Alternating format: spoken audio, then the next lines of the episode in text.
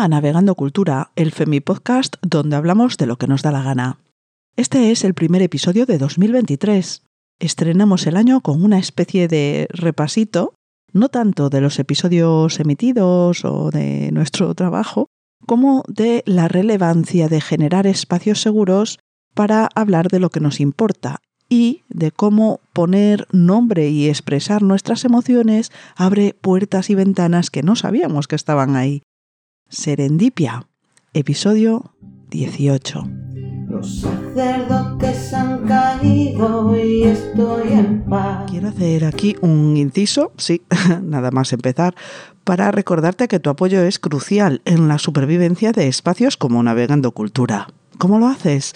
Pues suscribiéndote o compartiendo, dejándonos tus comentarios y tus me gusta en las redes o en las plataformas de podcast, hablando a tus amistades de Navegando Cultura y colaborando con tu propia historia, tus conocimientos, lo que te dé la gana. Volvemos a la serendipia. Debemos el título de este episodio a Laura, que es una de las invitadas del último episodio emitido hasta ahora. El tiempo no cura nada. Laura está aquí hoy para hablarnos de ese efecto serendípico de Navegando Cultura. También nos acompaña Paola, invitada del primer episodio grabado para Navegando Cultura, superar una violación. Lo digo muchas veces, es el segundo episodio publicado, pero el primero que grabamos, cuando Navegando Cultura apenas tenía forma Hola, hola, chicas. Hola, Marta. ¿Cómo estáis? Hola, Laura. Muy bien, buenas. Bien, bien. Gracias. Laura y Paola se acaban de conocer en este mismo momento. Venimos de espontáneas para este episodio de Serendipia y después de unas navidades con nuestras familias, las pilas recargadas. Empezamos. Momentos rotos se han sufrido. Según eh, nuestro apreciado diccionario académico, la serendipia es un hallazgo valioso que se produce de manera accidental o casual. El uso que le damos en este episodio y en general en Navegando Cultura, quiero hacer notar que ese valor no es para nada material, es un valor emocional, es un valor psicológico, e incluso más allá de lo individual es sobre todo o está resultando muy sanador. De eso vamos a hablar. Laura, ¿compartimos con las oyentes lo que nos estabas contando? Bueno, yo le comentaba a Marta en relación también al título del podcast, ¿no? La serendipia.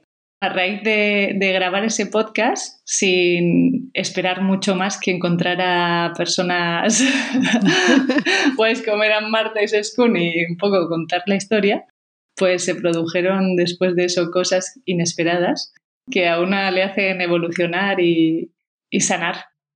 Te ocurrieron cosas por tu lado y por el de Seskun. Y Paola también tuvo algo de esto. Sí, sí, efectivamente.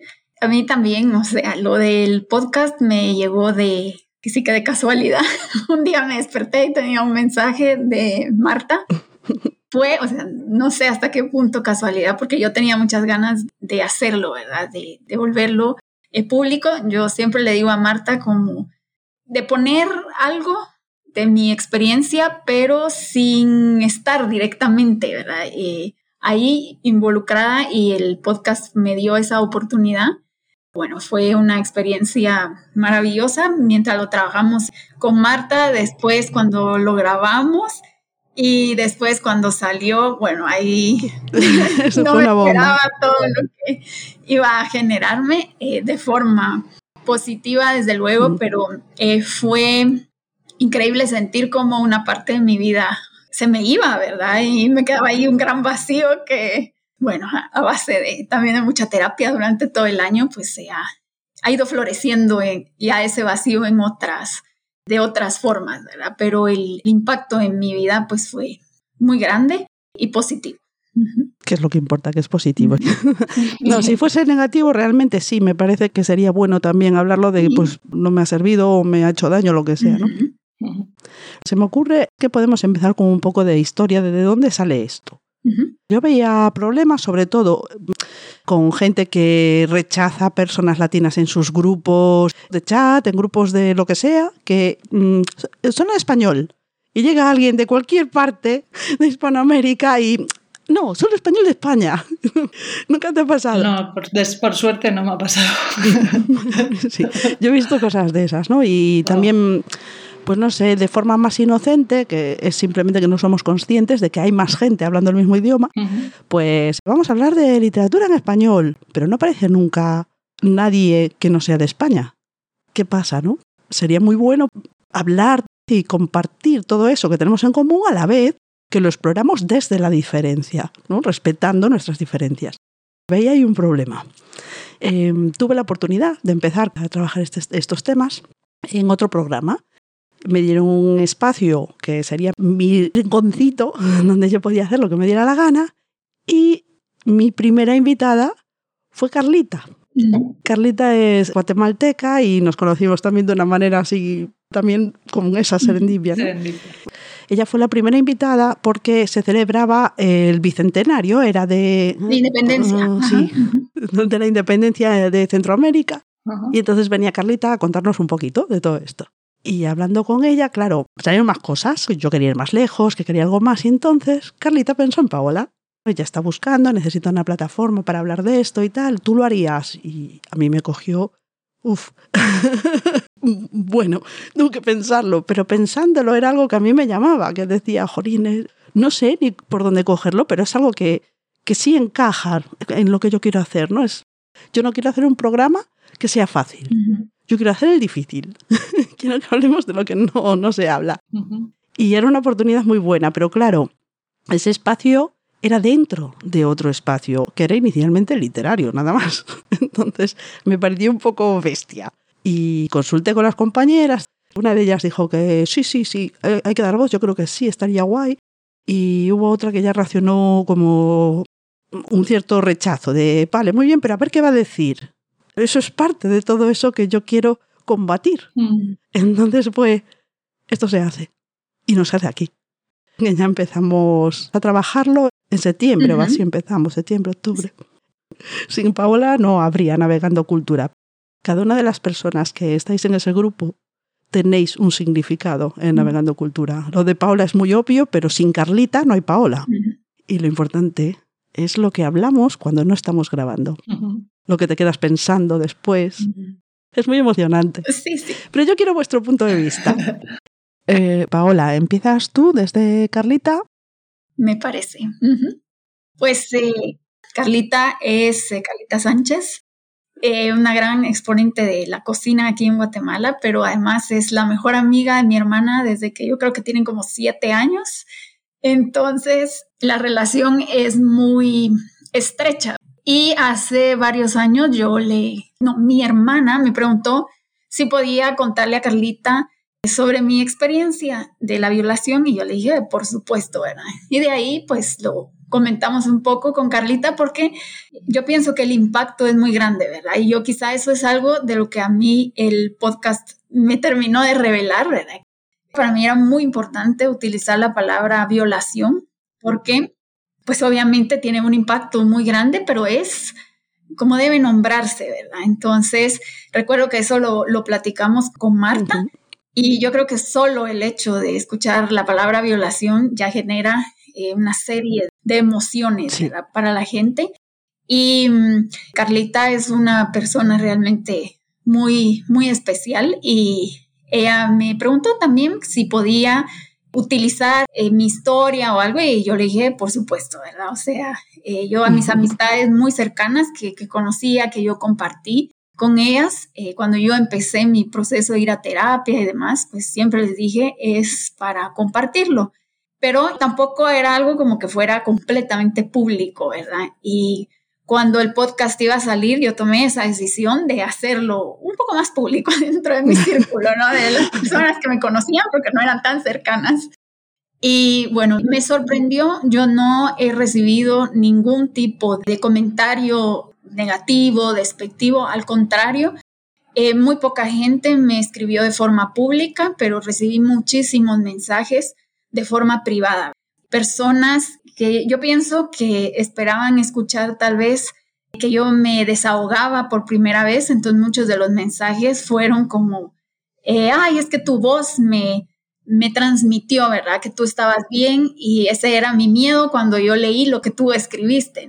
Por ejemplo, una eh, amiga danesa que es como una segunda mamá para mí, que no habla español y ella escuchó el podcast, estaba muy preocupada los días eh, previos y luego ese día me escribió, pues no entendí básicamente nada, pero eh, tu voz me transmitió que las cosas estaban bien, ¿verdad? Y luego pues comentarios eh, de mi hermano, que creo que fue de los primeros que me escribió y me dijo, ay, mira, que él también, ¿verdad? Estaba un poco preocupado, pero que cuando escuchó era ya para él la certeza de algo bien trabajado y sanado, ¿verdad?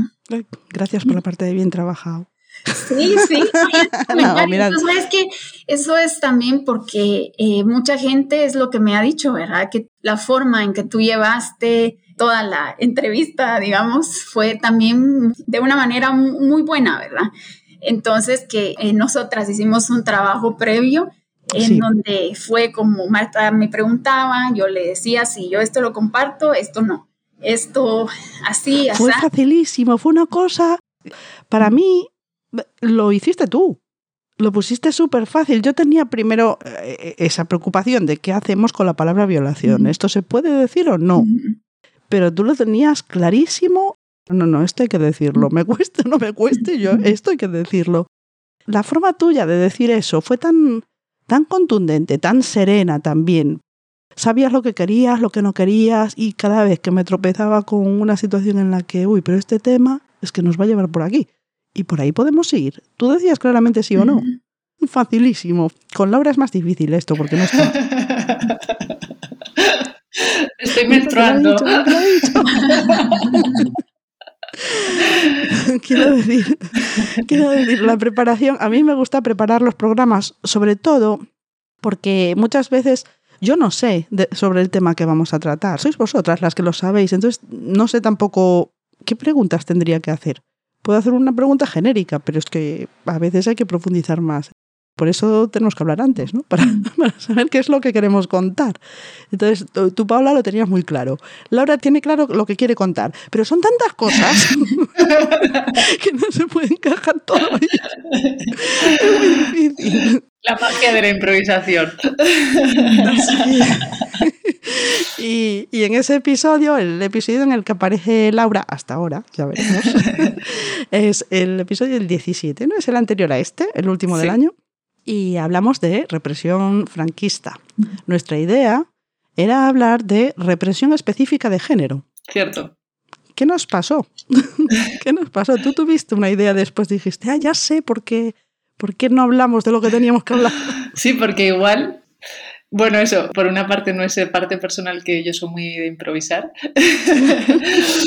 pero por otra parte, eh, ya fuera de mí, que es una parte más social, no sé, más partes de Serendipia, ¿no? Eh, después del podcast, ¿no? También estuve en un acto en Barcelona haciendo una mesa redonda hablando sobre memoria histórica y el podcast y, la Serendipia hizo como que hiciera mucho análisis de este tema y me di cuenta de que yo a nivel individual sí lo tenía trabajado igual, pero a nivel colectivo en España eh, está muy poco trabajado el tema de memoria histórica. Ya no te digo el tema de memoria histórica con un enfoque de género. Me di cuenta de que si todavía nos falta recuperar a todos los fusilados que fueron como las víctimas más claras, ya no te digo recuperar a todas las mujeres, las viudas que se quedaron ahí ¿no? y que nos transmitieron la historia casualmente o no casualmente, ese, la falta de enfoque de, género que nos pasó, creo que refleja muy bien que en este país, eh, para hacer ese movimiento de, enfoque al género, primero falta el reconocimiento de, todo. Entonces. La presencia de la mujer en todos los ámbitos. Mm. Ese era otro punto que me gustaba tratar en este podcast y al principio lo veía como bueno, pues hablamos de cualquier tema, por eso hablo de lo que me da la gana, porque yo iba a empezar yo solica hablando de cualquier cosa, ¿no? Y lo que me da la gana sería pues, los intereses de cada una, siendo voces femeninas en cualquier ámbito. Pero esto se está convirtiendo mucho más en hablo de lo que es difícil de hablar más que de lo que me puede apetecer en un momento dado. Vamos a hablar de la represión franquista y vamos a hablar de una violación y vamos a hablar aquí, vamos a hablar en serio, que no se puede estar siempre tan, tan densa. ¿no? Hay momentos en que necesito escapar, necesito algo más ligero, esto no puede ser. Mencionas algo, Laura, el asunto de lo individual versus lo colectivo. Paula estaba en la misma situación. Compartir esa historia, mi historia sí es mi historia, pero también es la de todas. Es una historia de la sociedad. Y esto fue algo que también mencionaste en ese primer episodio, aunque salió el segundo.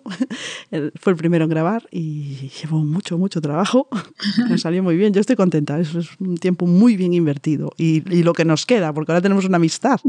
Mencionaste también que recibiste muchos mensajes en privado, y, pero en lo público no. Es, lo publicamos, al día siguiente voy a revisar las estadísticas y tiene, creo que era 879 escuchas un día. Básicamente se escucha en Guatemala. Buah. ¿Qué ha pasado aquí? Hubo un empuje de Vicky que me parece que fue también muy relevante, porque Vicky se emocionó públicamente de forma natural en una historia de, bueno, era un thriller de Instagram. Yo vi eso con mi hermano, lo vimos, no sabíamos lo que íbamos a ver. Estábamos los dos tirados en la cama, con el teléfono en la mano y terminamos llorando con ella. Oye, estás llorando. Anda, pero tú no lo ves. mi hermano, mi hermano que es un varón. y, acabamos llorando las dos. ¿no? Yo creo que eso también ayudó a que hubiese esas escuchas. Ahí hay una historia con Vicky, ¿no? Nos cuentas esa parte. Sí, solo quería em, hacer un comentario de lo que eh, platicaba Laura de la importancia de la memoria histórica, ¿verdad? Porque, bueno, aquí en Guatemala también tuvimos una guerra civil muy cruel, pero ah, hubo algo que para mí también marcó un antes y después, ¿verdad? En relación a la memoria histórica, sobre todo de mujeres que fueron esclavizadas eh, de forma sexual, eh, doméstica, etcétera, en Guatemala, ¿verdad? Que es uno de los primeros casos que llegaron a, juicio por violencia sexual, ¿verdad? y se conoce como el caso de Sepur Sarco. Pero mi hermano me regaló un libro que es como la compilación de todo ese trabajo antes de llegar al, juicio, que dicho sea de paso fue sumamente racista, ¿verdad? Y con una connotación además misógena terrible. Pero el libro, que tiene por nombre Tejidos que lleva el alma, fue para mí darme cuenta, ¿verdad? Que la experiencia mía no era única, claro, salvando las circunstancias, ¿verdad? Pero yo pude leer cómo lo que yo había y seguía viviendo, lo vivieron y lo seguían viviendo estas mujeres, ¿verdad? Entonces, fue para mí también como poder comenzar a darme cuenta que era algo que me había pasado a mí y lo que había desencadenado en mí no era por ser yo Paola, ¿verdad? Sino que es debido a tantas cosas. Entonces, eh, la importancia de esa memoria histórica que tú mencionabas, Laura, ¿verdad? Como también, pues, lo colectivo nos impacta tanto en lo individual y es tan necesario recuperar todo eso, que creo que eso también me fue fortaleciendo a mí para poder decir, ¿qué hago con esto? que ya no me lastima más, ¿verdad? Que yo la primera vez que fui a un, al psicólogo y él me dijo, ay, si un día lo vas a poder hablar re bien y no sé qué, y ahí es cuando esté sanado. Eh, bueno, tuvieron que pasar como veintipico de años para que así fuera.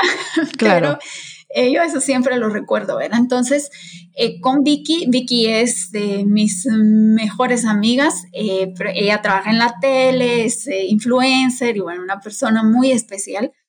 Y eh, habíamos platicado durante la pandemia y yo le dije, ay Vicky, a mí me gustaría y yo pensé en ti porque soy la única persona que conozco que hace televisión, hace cosas así, ¿verdad? Pero nunca pudimos, eh, siempre había como alguna excusa, ¿verdad? O siempre había algo que dilataba que nos sentáramos a hablar sobre el tema. Y entonces ese día Vicky pues menciona ahí que no lo podía hacer, ¿verdad? Porque le iba a generar un impacto y ella no podía hacerlo. Pero Vicky y su hija Valentina, eh, que es una gran fotógrafa, a mí no me gustaba tomarme fotos, eh, verme al espejo fue algo que fue de las cosas que más me costó recuperar. Y yo quería, pensando, ¿verdad? Que yo iba a hacer una publicación promocionando el podcast, Entonces, eh, justo hicimos esa fotografía frente al espejo eh, que fue muy divertido de hacer porque Vicky pues tenía un gran espejo que tuvimos que dejarlo en segundo nivel y lo a meter a un terreno baldío enfrente de su casa y fue todo un que terminó, ¿verdad? que es lamentable, pero estábamos terminando de tomar las fotos cuando de repente a alguien por ahí se le ocurrió tirar unos, disparar al aire, ¿no? Entonces, bueno, espejo salir. Y bueno, te digo, en, en una zona muy exclusiva de la ciudad de Guatemala, pero eso es parte de la dinámica que la guerra civil todavía nos ha dejado, ¿verdad? Y esa falta de trabajo en la memoria histórica, pues sigue generando problemas sociales también bien, bien eh, grandes. Como hablábamos hace un rato, las historias no están separadas, ¿verdad? Y, y, que gracias a ti, Marta, el espacio que nos has brindado, que nos has regalado, nos permite hablar de cosas que obviamente no son fáciles, ¿verdad? No es que se diga, bueno, me siento y hablo sobre, ay, bueno, me violaron cuando tenía 12 años, y qué alegría, ¿verdad? No es, pero poder hacerlo, creo que no solo el impacto en mi vida, sino pues hemos llegado a otras vidas, ¿verdad? A otras personas que quizá no comparten la misma experiencia, pero que encuentran el valor para contar la propia, ¿no? Y personas que a veces, pues a mí se me ha acercado gente que es mi amigo o mi amiga con historias similares, pues sentir que, con lo que nosotras trabajamos con Marta se sienten no solos también. Yo pienso siempre en ese libro, ¿verdad? De Tejidos del Alma y el impacto que tuvo en mí y creo que ahora el podcast pues logra también ese. Qué bonito. Yo ojalá, porque a mí me gustaría que llegásemos a formar una comunidad en la que de verdad nos ayudamos en este mundo en el que vivimos, poder ser como una burbujita del capitalismo y no depender tanto de si tienes o no tienes. Porque una está en necesidad de una cosa, pero puede dar otra. Entonces, nuestros conocimientos, nuestras habilidades, lo mínimo, un espacio en el que puedas hablar. Vivimos en un mundo en el que pasa que es difícil, ¿no? Pero si lo piensas, es como pero ¿por qué? Si solo es compartir una historia que además luego resulta que hay otra persona que le pasa lo mismo, que, está ahí, ¿Por, qué es tan difícil hablar? Porque no hay más espacios. ¿Qué, pasa? Sí, sí, sí. Laura, que estás ahí lanzada. No, no, no, tengo la respuesta. Pero totalmente así, ¿no? Me venía mucho que has dicho lo mínimo para mí es lo máximo, ¿no? Claro también súper, súper, súper agradecida del podcast, que llegué así como de manera... claro, esa es la otra historia. ¿Cómo, llegó esto? Porque... Eso iba a preguntar yo. Voy a empezar por mi lado. Esto empezó con el primer episodio eh, con el primer episodio que se publicó, el primero que se grabó, insisto, fue el de Paola, pero era como, yo ni siquiera estaba preparada para eso. Pues venga, va, pero vamos a hacer algo antes porque si no, sentamos ahí unas expectativas que luego, ¿qué hacemos con ellas? Entonces empezamos con mujeres de STEM. Un problema era, ¿cómo ahora consigo yo gente de Latinoamérica que venga a hablar a un sitio donde no tengo nada para decir, mira, esto es lo que hacemos? Paola, tú ahí fuiste muy valiente porque no sabías dónde te metías, a saber. Y bueno, en medio de eso, pues eh, hablé con una amiga de Madrid que resulta que tenía una prima que es antropóloga, ¿no? y ya está, ya puedes ir con tu historia porque ya sabes quién pues es la prima. Fue Gema. Tardemos pero muchísimo en hablar porque, claro, yo iba haciendo otras cosas y luego eh, Monse y Paula tenían un montón de ideas, querían participar mucho más, pero claro, vino la vida arrollando.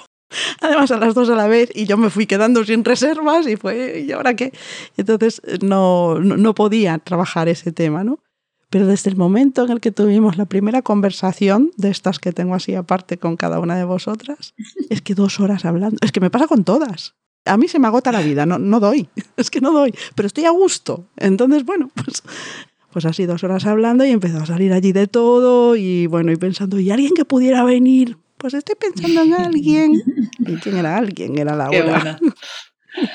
Pues ahí sí, pues a mí me llegó un mensaje de Gema, también Gema, que muchas gracias a Gema, sí. Ya lo contamos, pero bueno, eso, de cómo es alguien súper especial. Pues me llegó un mensaje de Gema en esta vida también muy ocupada que llevo, proponiéndome algo que ni siquiera había mucha, mucha forma, pero bueno, como venía de Gema, y para mí Gema es muy importante, pues bueno, sorprendentemente en realidad, a mí me sucedía, me sucede, me sucede en realidad que después de toda mi historia me han propuesto varias cosas. Y bueno, con ese final de recuperar a mi bisabuelo, que fue bastante traumático, pues me sucede que cuando me proponen cosas, en realidad me cuesta ¿eh?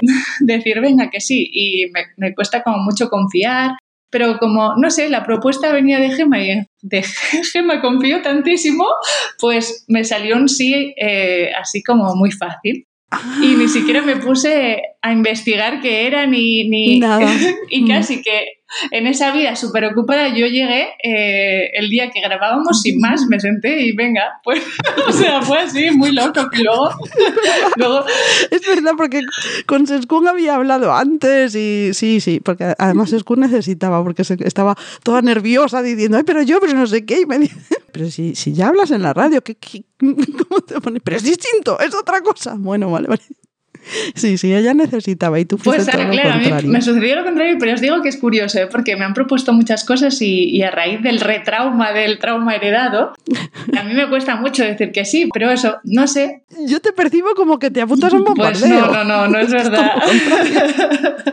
no, y en esto sí, Gema, pues sembró ahí como el camino de esto va a ser bonito y va a ser, va a estar bien. Pero eso, que luego me sentía culpable porque en realidad no había hecho el trabajo de buscar qué es Navegando Cultura, quién es Marta, o sea, que lo hice después. Dije, madre mía, Laura, o sea, qué poco respeto también, ¿no? Y luego descubrí después que era Navegando Cultura, pues un espacio muy mágico y, y muy bello. Y, Ay, gracias. Sí, sí, muy mágico, muy bello. Y en esa también, eh, llegar sin saber muy bien, pre- sin preparación, pues sucedió lo que sucedió después, ¿no?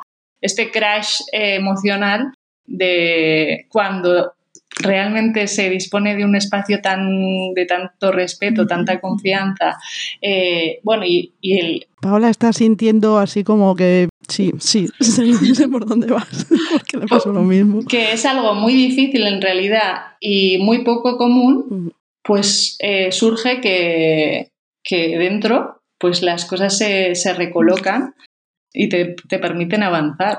Y fue como muy, muy Sí, a ti brutal. te pasó. Sí, sí. Y pasaste ahí un mensaje explicando eso, que yo sin permiso le pasé a Paola.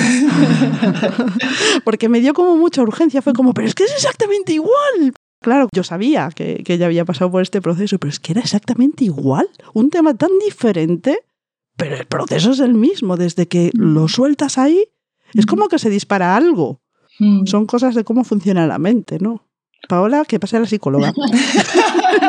Sí, y yo creo, a mí me pasó, eh, yo el día que grabamos estaba súper emocionada, o sea, y para mí significaba un montón. Yo no estaba en Guatemala, pero de hecho hasta me había Mm. comprado un vestido nuevo que me llevé y bueno, me puse un collar, unos aretes que era como que significaba mi familia estando ahí. Y esa mañana salí, me fui a comprar eh, varios ramos de flores y todo era mucha emoción para mí.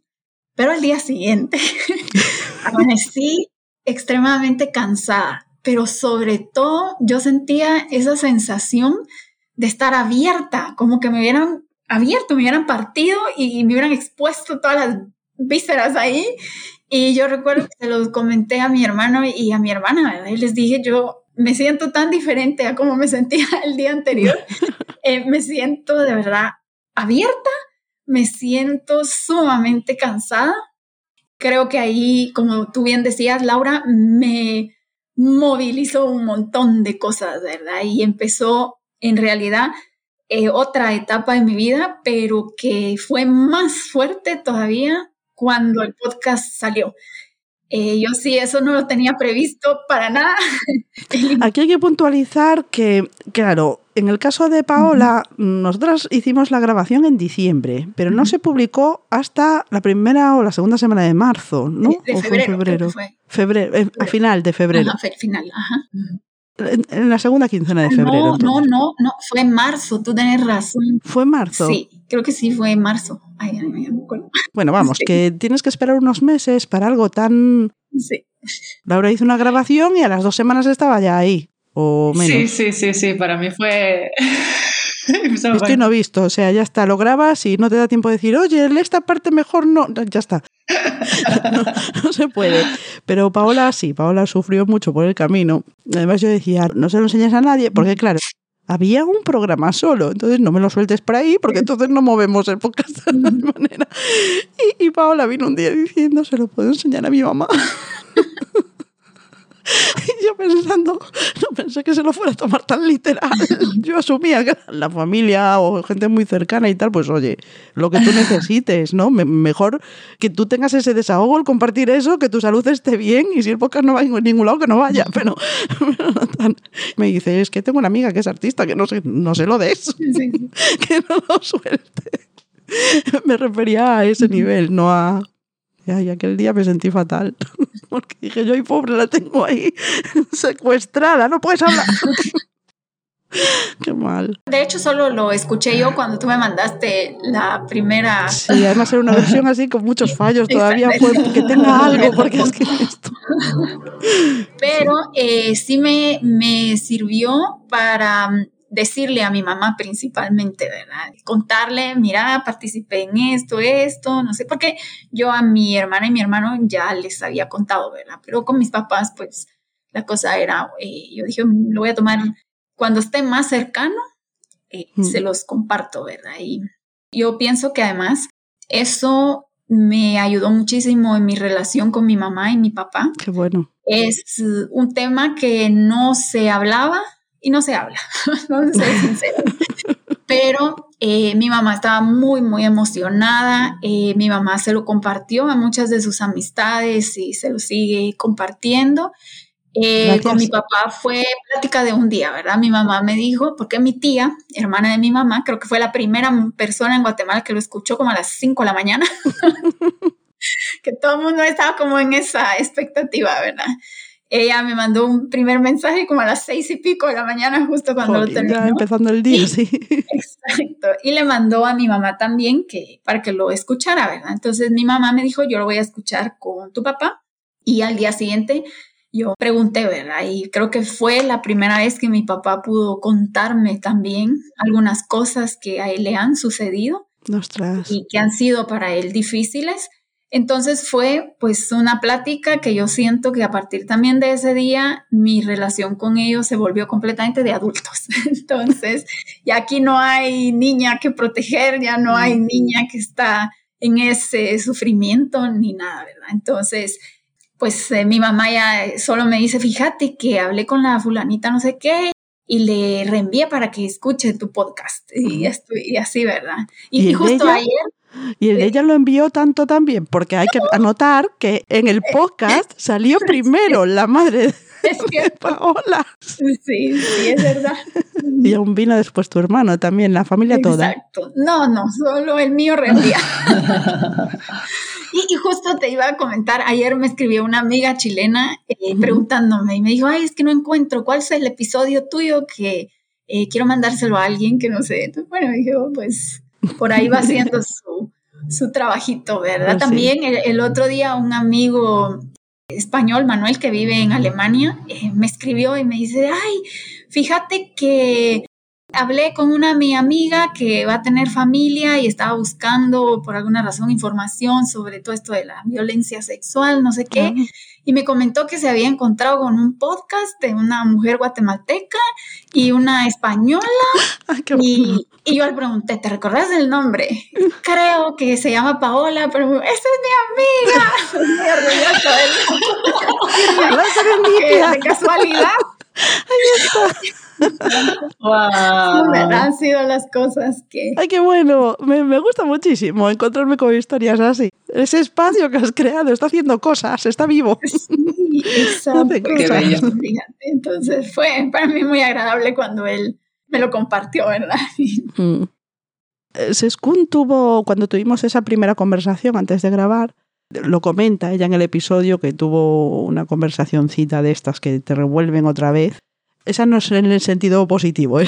es en el de que no te entienden. Y luego... Hola, buenas tardes a todas las compañeras. Desde España, por fin eh, al sur de los Pirineos, sin cierzo del Valle del Ebro, ya con este solecito que nos ha bañado hoy. Aquí está el audio prometido, a ver si llego a tiempo para poder incorporarlo a ese podcast de Serendipia, porque para mí la participación en ese episodio que empezó como represión de género y acabó en una experiencia sanadora maravillosa, pues ha encadenado no una, sino dos, hasta tres serendipias. La última que ya nos conté fue un poquito más triste. Bueno, tras cierta persecución, porque yo la verdad que, estaba muy pesimista sobre lo que era participar en un podcast, pues al final, gracias a estas maravillosas compañeras, pues pudimos concretar un día y grabar ese episodio.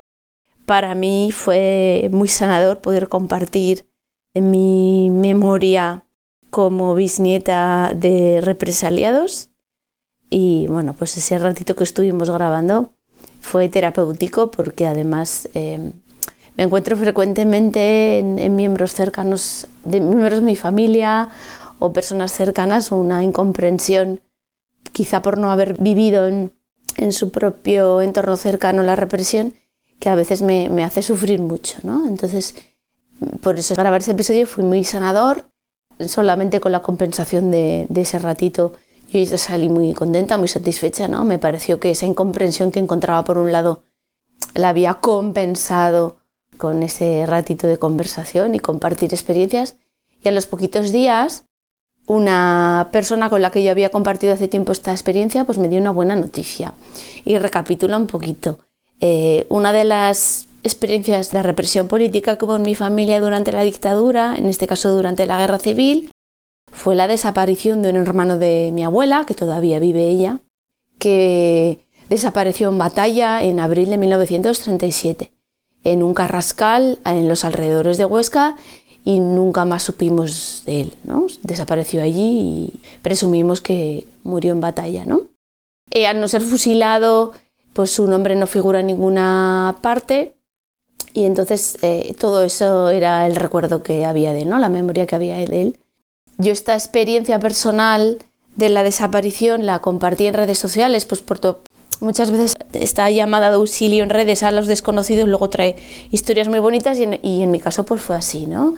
Compartí una fotografía de un grupo de milicianos en el que estaba el hermano de mi abuela, que ahora llamaré mi tío Hilario, y la compartí en redes, ¿no? porque me apetecía. Mi abuela además, conforme se va haciendo mayor, me va soltando tesoritos, que digo yo, gráficos, y en los últimos años pues he conseguido recuperar tanto los documentos en los que eh, las autoridades militares comunican la desaparición a la familia, como unas poquitas fotos de milicianos ahí en el frente, ¿no? Incluso una foto personal de mi tío, eh, una postal que recibió de niño. Bueno, yo creo que mi abuela tiene todavía más tesoros que va a ir soltando poquito a poco. Eh, yo publiqué una de estas fotos muy bonita además, yo creo que hecha por un fotógrafo profesional y un investigador local del área en la que desapareció mi tío Hilario, contactó conmigo diciendo que bueno, que él era un aficionado, que le gustaba mucho la historia, incluso tenía un blog de escenarios de la guerra civil por, esta provincia, que es la provincia de Huesca, en España. Le agradecí mucho ese contacto, él me dijo que bueno, que se ofrecía para guiarme por esos escenarios. Esto como hace dos años. Y a los poquitos días de participar en la grabación del podcast, este chico, Pablo, se pone en contacto conmigo para decirme que ha avanzado en sus investigaciones porque está realizando el trabajo fin de grado en historia y que ha detectado el lugar exacto en el que desapareció el tío. ¿no? Entonces, bueno, aquí la serendipia aparece con mayúsculas eh, un día a las 7 de la mañana cuando yo enciendo el, móvil. ¿no? Y bueno, las lágrimas que acompañaron a, a ese café mañanero, pues bueno, fueron de alegría, de alegría inmensa. En ese momento mi cabeza empezó a maquinar, ¿no? Cómo se podría mover esto, porque eh, si estaba allí ese cadáver probablemente hubiera más. Y con la nueva ley de memoria democrática quizá este dato histórico y la reclamación del cuerpo de un familiar, que en este caso sería yo, bastaría, ¿no? Bueno, eh, ya sopesando algunas posibilidades sobre la titularidad del terreno, bueno, en fin, ya cuestiones para dar un pasito más, ¿no? Para empezar a pensar en quizá poder recuperar el cuerpo como, como pudo hacer Laura con su, su familiar. Eh, bueno, yo estaba pletórica de alegría y pensando, pues claro, en, en quién me podría echar una mano para, para poder empezar a mover esto ya de manera legal y oficial. Y pensé en, en una asociación aragonesa que trabaja en muchísimas exhumaciones, sondeos, catas, que se llama ARICO, con la que yo tenía contacto por, por haber, eh, digamos, servido de intermediaria para un proyecto que ha salido, además para hacer este año una, si no una cata, un, una especie de sondeo en, un, en, una fosa de la provincia de Huesca. Y entonces, bueno, ya mmm, recuerdo que mandé un WhatsApp a una de las personas con las que yo tengo contacto, por, porque coincidimos en una época de nuestra vida, es una persona que trabaja en exhumaciones, pues yo muy ilusionada, preguntándole. Me extrañó mucho no recibir respuesta y a los días también me enteré que el presidente de esta asociación, que ha ayudado a tantísimas personas a recuperar a sus familiares, a sus seres queridos, pues había fallecido, ¿no? Así que esta serendipia, que aquí viene en minúsculas y es bastante más triste, también eh, se une ¿no? en esa carrera de casualidades a la que me habéis llevado y bueno, este audio sirve también para darle las gracias a Miguel Ángel Capapé, que era el presidente de esta asociación, ARICO, cuyas dos últimas iniciales son contra el olvido y contra el olvido de lo que ha hecho Miguel Ángel por muchas familias de desaparecidos, pues también eh, quiero aprovechar para hacerle un homenaje porque él ha ayudado a recuperar fallecidos, a levantar la tierra y espero que la tierra que le ha ayudado a levantar le sea leve también a él en este camino a la eternidad. Bueno, nos dejas, Escun, un sabor amargo con la pérdida de Miguel Ángel Capapé. Muchas gracias, Escun, por compartir esto con nosotras y por dar a Navegando Cultura la oportunidad de mencionarlo y ayudar en la difusión de su trabajo que es también el de tantas personas que se implican en estas tareas de, recuperación ¿no? y todo lo que las rodea. Durante la grabación no teníamos conocimiento del fallecimiento del presidente de la Asociación por la Recuperación e Investigación contra el Olvido, Arico. Pero sí conocíamos la historia del tío Hilario, porque el 14 de diciembre Tempranito en la mañana apareció en el grupo de Telegram una captura del móvil de Seskun donde Pablo le daba esa noticia maravillosa. Y aquí se acaba el inciso. Al publicar el episodio, vino Seskun. ¡Sois mis reinas magas! ¡Mira, mira lo que pasa! es una cosa. Vale, ya está el podcast haciendo lo suyo. Es, es como un conector. Y yo creo que es, que no es el podcast, es simplemente que al hablar, al expresar las cosas, se genera ahí como una cadena de habla y escucha que va moviendo lo que hay que remover y no queremos. Sí, pero es lo que tú dices, o sea, al hablar cuando te lo permiten, ¿no? Cuando te, Claro. cuando te permiten hablar desde un lugar seguro, respetuoso, Mm. con amor, con escucha, con escucha profunda. Porque es verdad, ¿no? Yo también, eh, lo que decía, después del podcast tuve un, un acto en Barcelona, donde también se me permitió hablar. Estaba acompañada de, de más gente. También se permitió hablar al público. Mm, qué bien. Y después de eso, pues lo que os decía, ¿no? Después del podcast, después del acto de Barcelona, mi mente, buf, en, en cuestión de cuatro días, cuatro días de insomnio, no podía dormir, un montón de, de ideas, de, de movimientos, de, de volver al pasado presente, eh, porque al final, eh, eso, mi trauma es heredado, no es un trauma eh, presente como el de Paola, Claro. y eso, como muy darse cuenta, que también se habló en esa mesa de redonda, la importancia de, de los espacios de escucha, Mm. mucha importancia a, a eso, como en este tema de la memoria histórica no, ha- no existen esos espacios. Y en el de la violación tampoco. Claro, y como, ojo, son súper importantes. Sí, sí, gratitud inmensa. Gran, muy gran.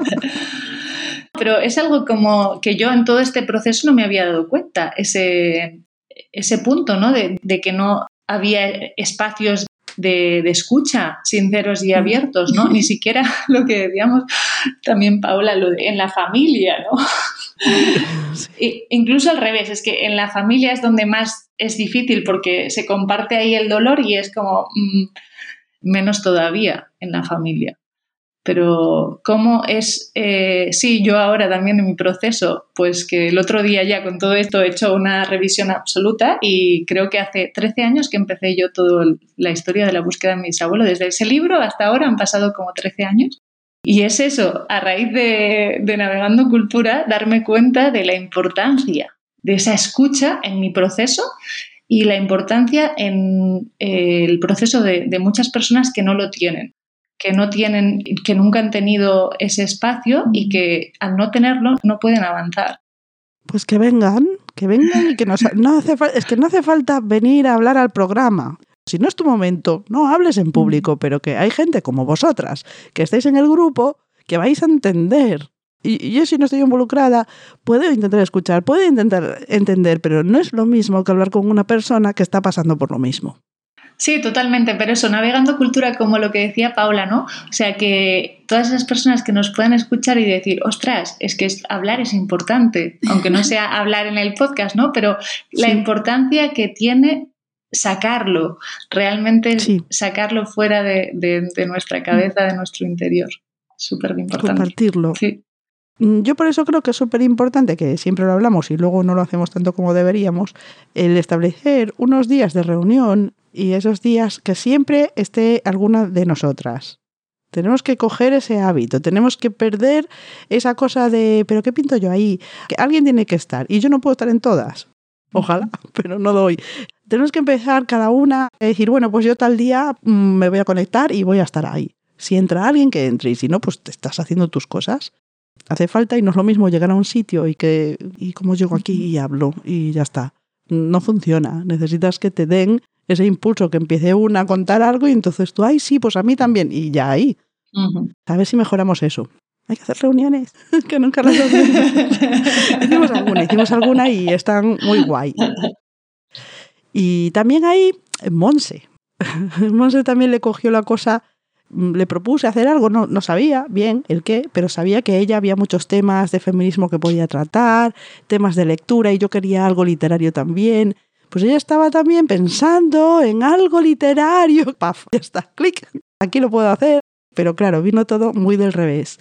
Monse sí que está muy abierta a las reuniones, a hacer todo. Ahora mismo, bueno, Laura tú ni la has conocido, la has visto así de paso fío, porque, bueno, está siendo muy difícil. ¿Hay alguna cosa más que os gustaría comentar dentro de esa serendipia, de esos clics del universo, esas piezas que encajan?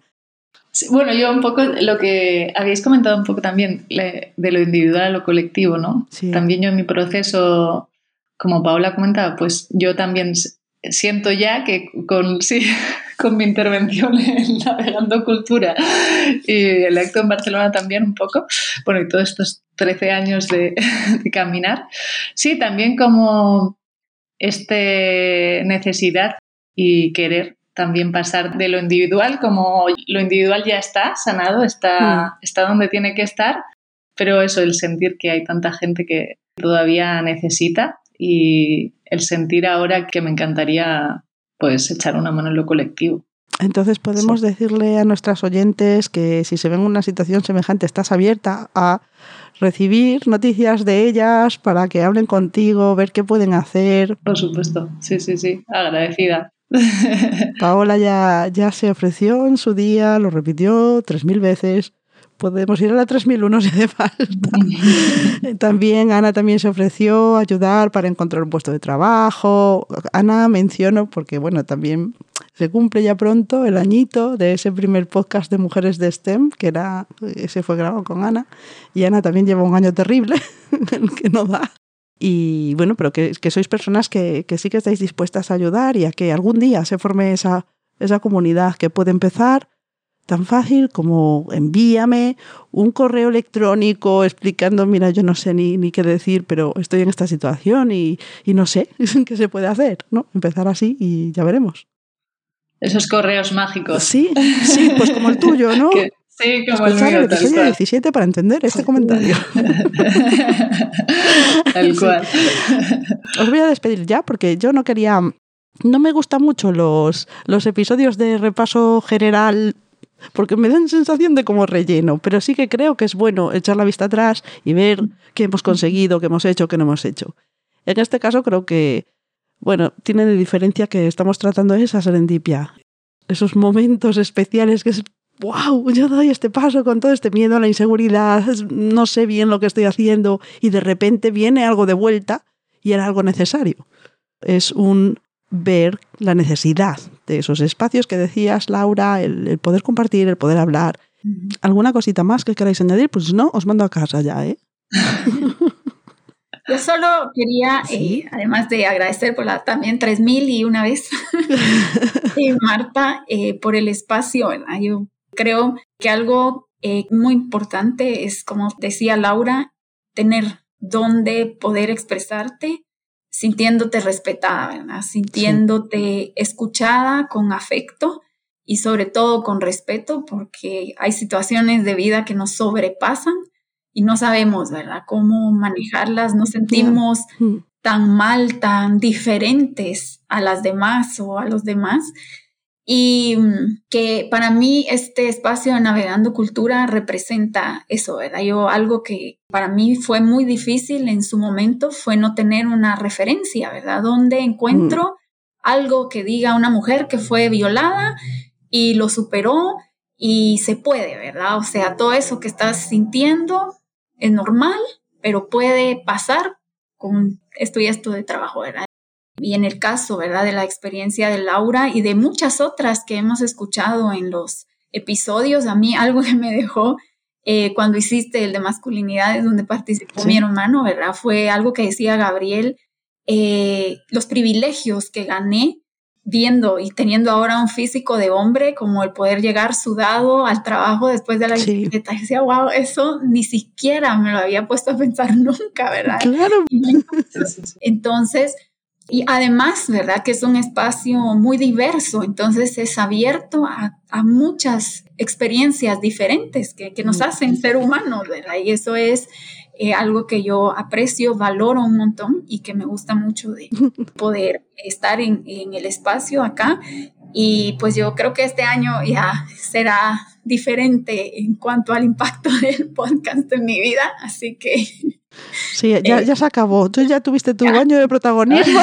hay, que, hay que dejar que pase otra. exacto, exacto. En realidad no sabemos lo que va a venir porque programamos una cosa, pero luego sale otra. Y es, bueno, pues era lo que tenía que salir. Sí, sí. A mí, para último, me gustaría como darle a Marta y a todo el mundo también lo que os decía del repaso de mi historia y ver y, y también lo ha dicho Paola, ¿no? Cuántos años ha necesitado para llegar donde está Mm. y, y un poco, pues que es muy femenino en realidad. No poner urgencia ahí, sino permitirnos la paciencia y, y la improvisación del tiempo, eh, sabiendo que lo que vaya saliendo va a ser.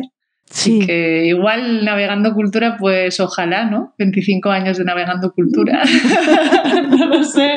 Quiero decir que me parece como súper interesante que hay un montón de temazos ahí. Y no, no, eso, no darle tanta importancia, ostras, eh, no veo como el tiempo, sino en plan, bueno, Ya irá eh, saliendo. es- es- parece que el camino va a ser muy largo porque hay muchos temas importantes ahí y, y personas eh, queriendo colaborar Uy, y teniendo... Tengo unas ganas de hablar de cosas de urbanismo feminista y cosas así, ¿no? De cómo, cómo el mundo se construye para los hombres. y todo lo que tenga que ver con las mujeres. Pues el carrito del bebé no cabe por esta calle, fíjate. Qué cosa, ¿no? Es justo para el señor que va con su pipa. Lo demás no importa. Y cosas así. Tengo unas ganas de eso también. Es que ideas a montones. Pero sí, es un- una buena puntualización, Laura. El, si la idea está ahí, el tema está esperando. Ya llegará. Mm. No veo cómo quiere decir ya te estás poniendo la barrera, ¿no? Ya salta y a ver qué sale. Sí, yo en todo este, mi proceso personal, siempre es, no he sentido urgencia en el proceso y creo que ese ha sido uno de los, de los tesoros de- del proceso, Mm. no sentir la urgencia. Bueno, la verdad es que sí que lo tomamos con bastante calma. Sabemos que, bueno, eso está ahí. Paola es un gran ejemplo. Pero bueno, con bastante calma, en un año yo alucino de 10 18 capítulos, está wow, brutal, ¿eh? Sí, ¿verdad? Fue un montón de trabajo. Sí, sí. O sea que... Es que yo pensaba hacer dos al mes, pero claro, yo pensaba que la mayoría de las veces iba a estar yo sola. Yo no sabía que esto iba a arrancar. Claro, yo, yo quiero esto, pero no me espero que el primer año ya, ¡bum! ¡Hala! Y esto complica las cosas. Yo tengo mi equipo, tengo mis historias, la edición es súper fácil, todo bien. Y cuando vas tú sola, pues bueno, pues voy a hablar de esto. Es muy fácil. Cuando tienes más gente, pues cada una tiene sus necesidades y hay ya más problemillas, ¿no? Ese episodio que mencionaba Paola, el de, el de masculinidades, ahí tengo cuatro señores, cada uno en una franja horaria diferente. Cuando la agenda de uno puede, la del otro no. Yo no puedo ir con una programación de yo sé que este capítulo se va a emitir en tal fecha. No, yo no lo sé, no sé lo que va a pasar. No tengo ni idea. Pero va saliendo. Es, eso es lo bello, yo creo, también de navegando por fuera. Bueno, y tú con tu conocimiento técnico no te apetece hacer edición y montar así. El, el conocimiento está ahí, las ganas. Mm,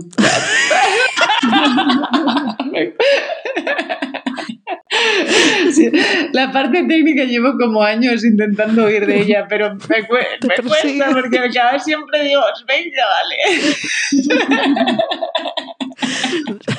vendría bien, vendría bien tener a alguien más para la cuestión técnica, que Ana también estaba, bueno, sí, pues yo ayudo y tal, pero es que le vino un año que no puede. Y si crecemos, pues va a hacer falta que haya más gente haciendo esto. Ya llegaremos de momento estamos cumpliendo que cada mes tenemos un episodio y eso ya es guay. Y muchas gracias por colaborar en este programa especial principios de año. Feliz 2023 a vosotras y a nuestros oyentes. Felices todos los días, no en días especiales solamente, los especiales más. Pero todos los días. Una dosis de felicidad se toma por la mañana, un poquito a mediodía y a la noche antes de dormir para tener buenos sueños. ¿Vale? Pensamiento positivo, ser asertivas, expresar nuestras emociones y venir a Navegando Cultura a contar nuestras historias. Sobre todo si eres latina. Te necesito. Muchísimas gracias, muchísimas gracias a Marta, súper encantada de haber conocido a Paola. Igualmente. Y muchas gracias también por la historia, sí, por todo. Y gracias a todas las que están ahí, de al otro lado. muchísimas gracias, gratitud. Paola. Solamente reiterar las gracias. Gracias a ti también, Paola. Gracias, Laura, a todas las compañeras de Navegando Cultura que están con nosotras cada día y a ti que nos estás escuchando. Ven y háblanos de lo que te dé la gana en el grupo de Telegram t.me barra navegando cultura. Si no puedes teclear o te da pereza, envía tus adiós preferiblemente por Telegram al usuario arroba navegacultura o a arroba marta tr vidal. Si no usas Telegram, puedes hacerlo por WhatsApp, más 44 7437 420979. Búscanos también en Mastodon. Todas las formas de contacto están en la web navegandocultura.com, menos el teléfono, repito, más 44 7437 420979. Reconcíliate contigo misma y habla de lo que te dé la gana. Las mujeres valientes volarán